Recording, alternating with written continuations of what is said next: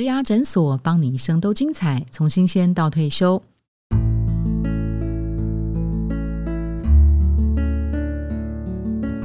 Hello，我是主持人 Pola。在十二月份，我们推出学霸系列，其中第一周我们播出的是学霸当工程师。今天邀请的来宾是 Jenny。Jenny 她目前是在防重业担任后端工程师，主要的工作呢是开发维护网站的功能，还有就是整体的呃，在开会的时候会讨论整体的系统流程啊、设计等等。我们请 Jenny 来跟大家打一个招呼。Hello，大家好，我是 Jenny。可不可以多介绍一下 Jenny 你过去的工作经验呢？我之前上一份工作我是担任那个精神科然后急性病房的护理师。精神科急性病房的护理师，Jenny 很年轻哈，现在现在二十八岁了，二十八岁。所以护理师的话，您过去的大学是念相关科系吗？对，我是念护理系，护理系毕业这样。长庚大学的，长庚大学护理系，所以你很多同学都是护理师嘛，哈，嗯，所以好像念护理系理所当然都会进到诊所跟医疗机构担任护理师。那在那边待了多久的护理师？做大概四年多，中间的那个转折是什么？护理师也做了四年，也不容易耶。对，其实四年还算蛮久。自己是觉得说，就是工作一直面对有一些病友。他们因为病情的关系，或是人格特质的关系，他们就会很比较难去遵守病房规范。不去遵守的时候，我觉得我很难去 handle 那些场面。啊哈，例如曾经哪些有失控的场面？他那个画面就是那个病友就是站在护理站前面，对你就是咆哮吗？会咆哮，咆哮，这种情绪都很愤怒，质疑你，针对你。很歇斯底里的，对，有些不好听的那种言语都会都会出来，这样子。什么叫不好听的言语？对，脏话，脏话就是肢体上的攻击吗？这样的病友也会有，不过那那不是我当时觉得最最想离开的原因。那你当时最想离开的原因是什么呢？因为护理师的工作其实是辛苦的。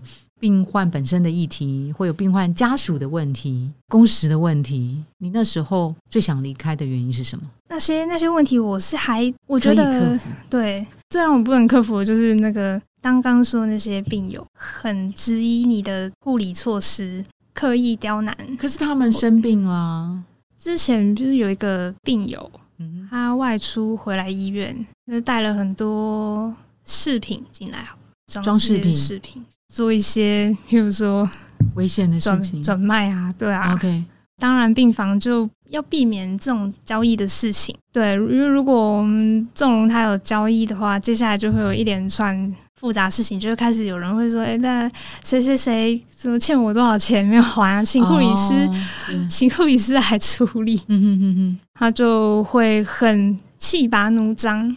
气焰很高涨，说什么不行？我觉得每次面对那种那种场面，我自己会很吃力的。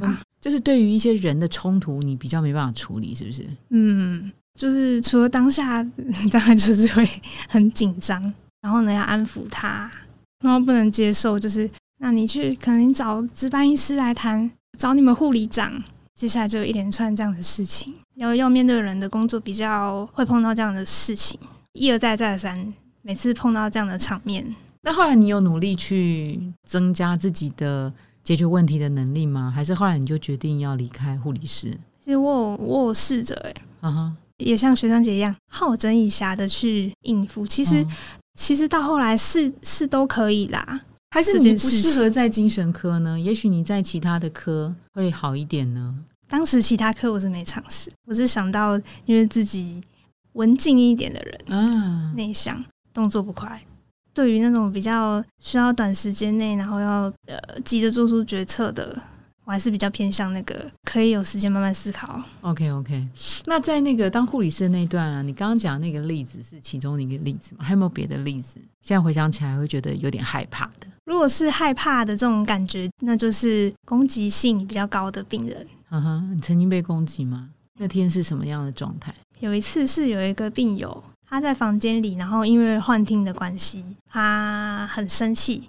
我不晓得他听到了什么，他很用力的摔中午吃饭的那免洗筷，很用力摔到地上这样子。那时候我们就听到他这个声音啊，听到声音，然后就从房间门外去看一下，对，就看到他这个情况不太妙，嗯嗯嗯。他就是已经失控了，他没办法控制自己情绪，然后可能会造成别人的危险。然后我跟学姐，我跟嗯。学姐就会决定说要请支援来，嗯嗯要叫支援，因为要准备约束病人的行动。嗯嗯然后呢，这学姐她就先去叫支援，那，我在你就变现场一个人，对，我想对我在大厅，我想说我在房门外看看一下他的、呃、下一步举动之类的，看着。他们的病房就跟一般病房一样嘛，对不对？还是说有特别的行动限制的一些设备？我们那精神病房是封闭式的，封闭式的病房，嗯然后里面有大厅，然后嗯有几十间房间。对对对，那你就是在封闭室里面的大厅嘛？嗯，那那个大厅跟他的病房之间是可以自由移动的吗？对，可以自由移动。嗯、但你就在门口看嗯，看着他这样子，然后呢？然后他就忽然下一秒转过头来看到我，跟我四目交接，然后他眼神很愤怒。前一秒我才刚跟他四目交接，下一秒他就忽然向我跑过来，忽然就向我追追过来，然后我就这个身体反应就觉得哎，他不妙，他追我，对，然后我就赶快往赶快往另外一个大厅跑。是，对，而且他男生，嗯还蛮年轻的，所以他跑步速度还蛮快的。嗯嗯嗯，他就忽然追着我，然后我就跑，就攻击你了吗？你有受伤吗？还好那次还好，因为他在跑的路上，另外的学姐同事们看到了也在也在对看到了，嗯，我同事们就没有拦下他，同事一拦他就忽然就冷静下来了，他就忽然就恢复理智，然后我就赶快跑进去护理站里面，嗯哼。我同事赶快从护理站里面帮我开门，赶快让我跑进来这样。是是是，所以你现在想起来那次的经验，还是会有一点发抖吗？现在想会觉得还好了一点，没有受伤，对，没受伤但，心理上面的害怕是很巨大的。对，那个当下很巨大。我如果被他追到了，我一定被打。那这件事情对于你做护理师是一个很大的阴影，是不是？就是你随时会担心可能会被病患攻击，还是说这种场面没办法控制的，让你会觉得比较紧张？我对这种场面是真的蛮紧张的，不过会不会害怕被攻击？我我是觉得倒还好一些些，嗯因为其实这些都是可以预防的。现在回想起来，如果说再发生一次那样的事情，嗯我会跟着学姐一起回护理站，嗯哼，因为护理站外面这样子实在是太危险。其实之前也有一些征兆，应该是有一些征兆，他对我会有特别一些嗯妄念，不是坏的。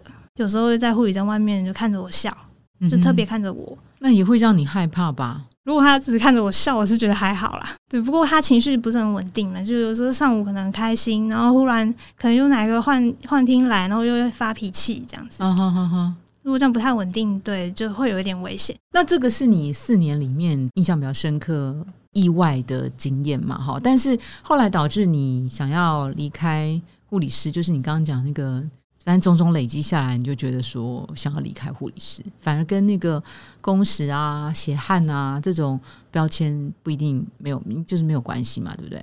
嗯，那那些都我觉得只能算是其次吧，可能可以说，哎、这可能是个原因之一，但嗯，不是我真的觉得会想要离开的那种原因。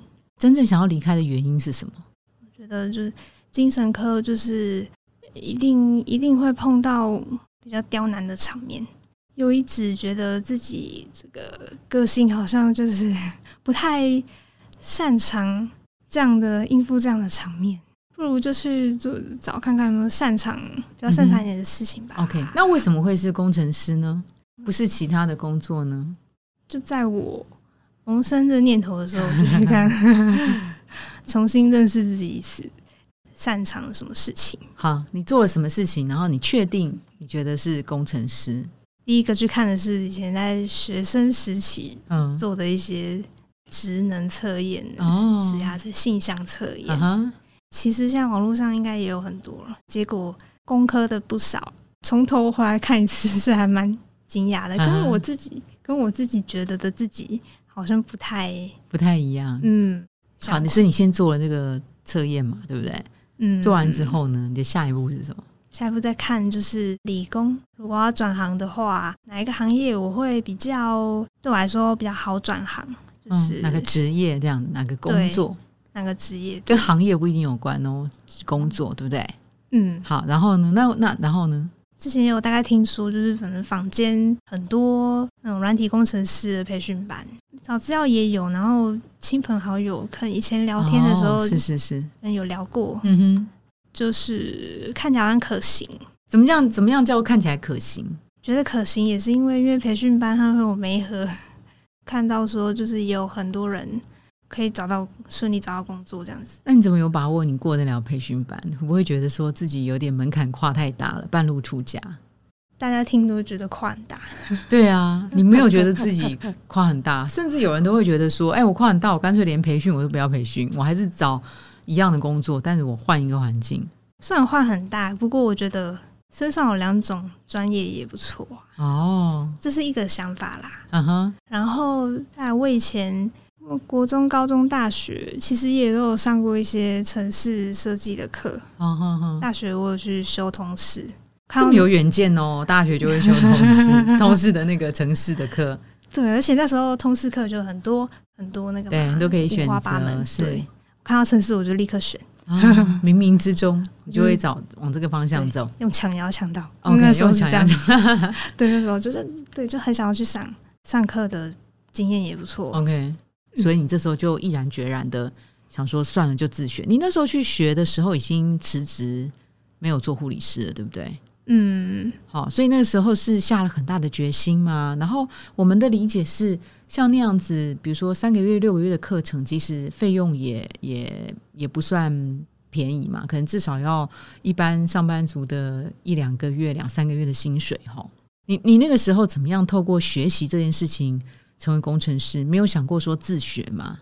可能我个人关系吧，我比较我是蛮喜欢那种就是直接去上课程。OK，嗯，直接这样实体课程，对对，嗯然后刚好也算是一个督促吧，嗯嗯嗯嗯，就可以也是学习的蛮有效率的。哦哈，那你在学的时候会不会呃一下子觉得很困难，或是有曾经想要算了退训，我还是去当护理师好了，反正现在护理师也很抢手嘛，薪水其实也也不会太低啦。对，就我是说跟一般工作比，算是很辛苦的，嗯但我没有这样子，嗯觉得我学习的状况，我觉得是还 OK 啦。嗯，那它是怎么样设计的，让你可以从一个呃门外汉变成你这个结束之后就马上找到工作了吗？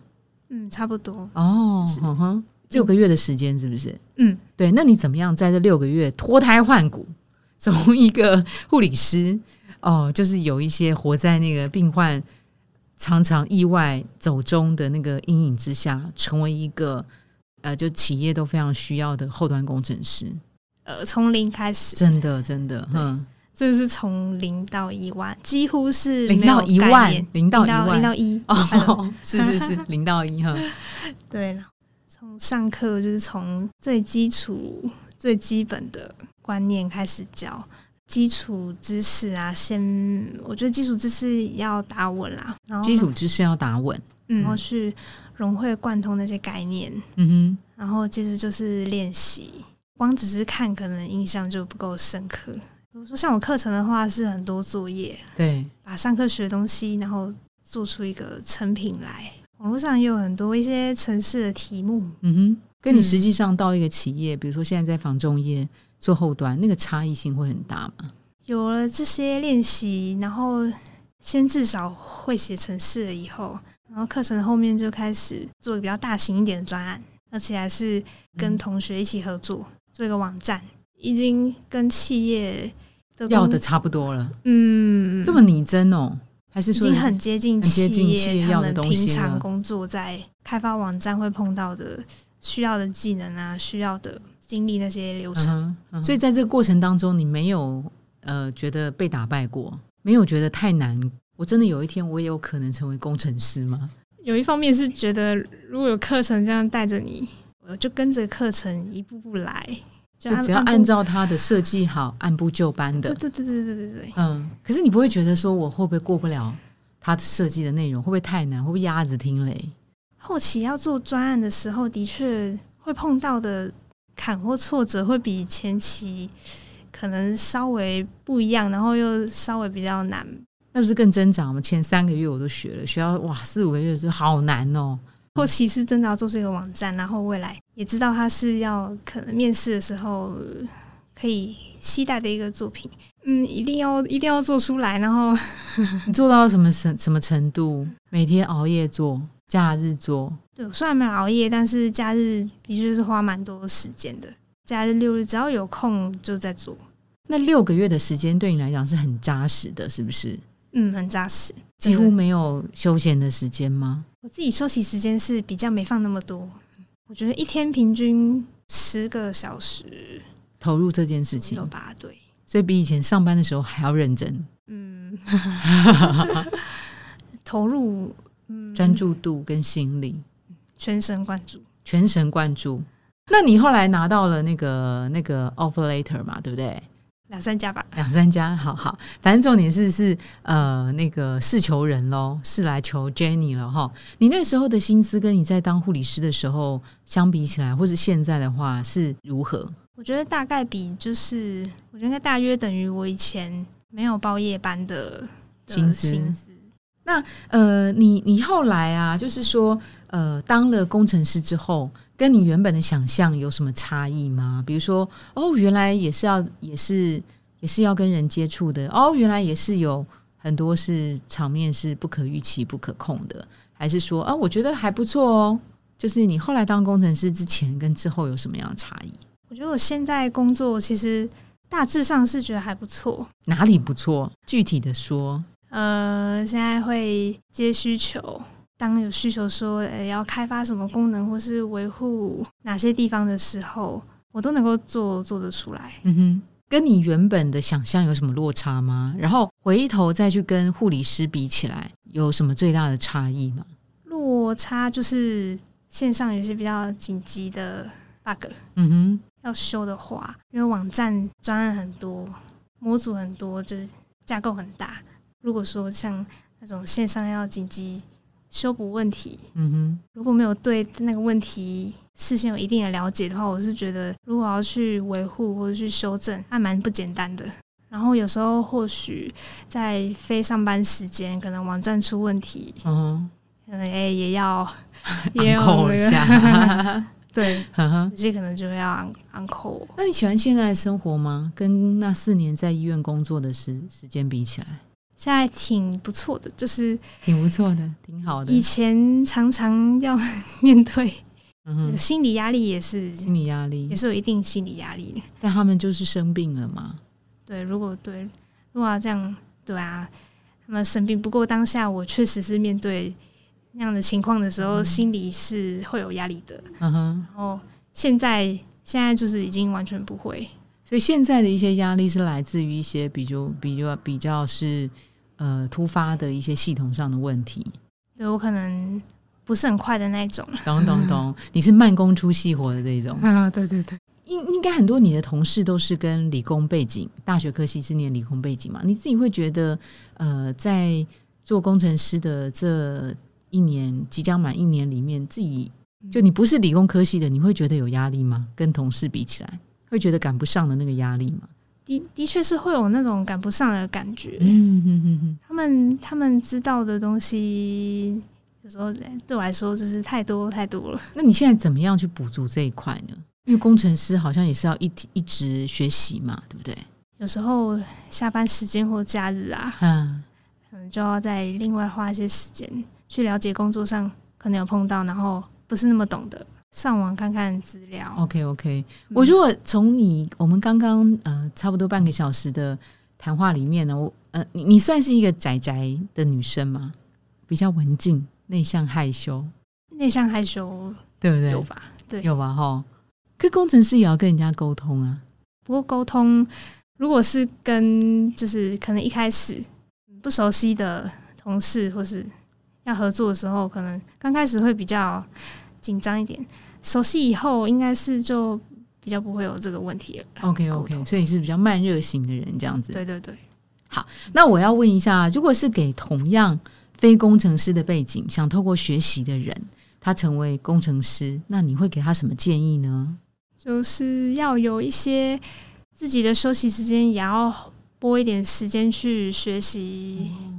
的一些心理准备吧。哦，就是要比别人多花更多的时间跟心力在这件事，特别是他不是理工科系背景出身的，对不对？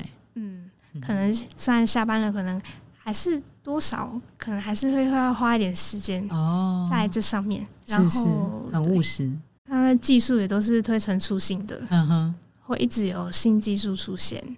还有就是要面对，就是工作上技术会是更新，哦，是没办法同一个，可能没办法同一个用到底，哦，是是是，同一招用到老。嗯，所以他要不断的学习，对，嗯，这很重要哈，不然你可能可能没多久，两三年就会被淘汰了。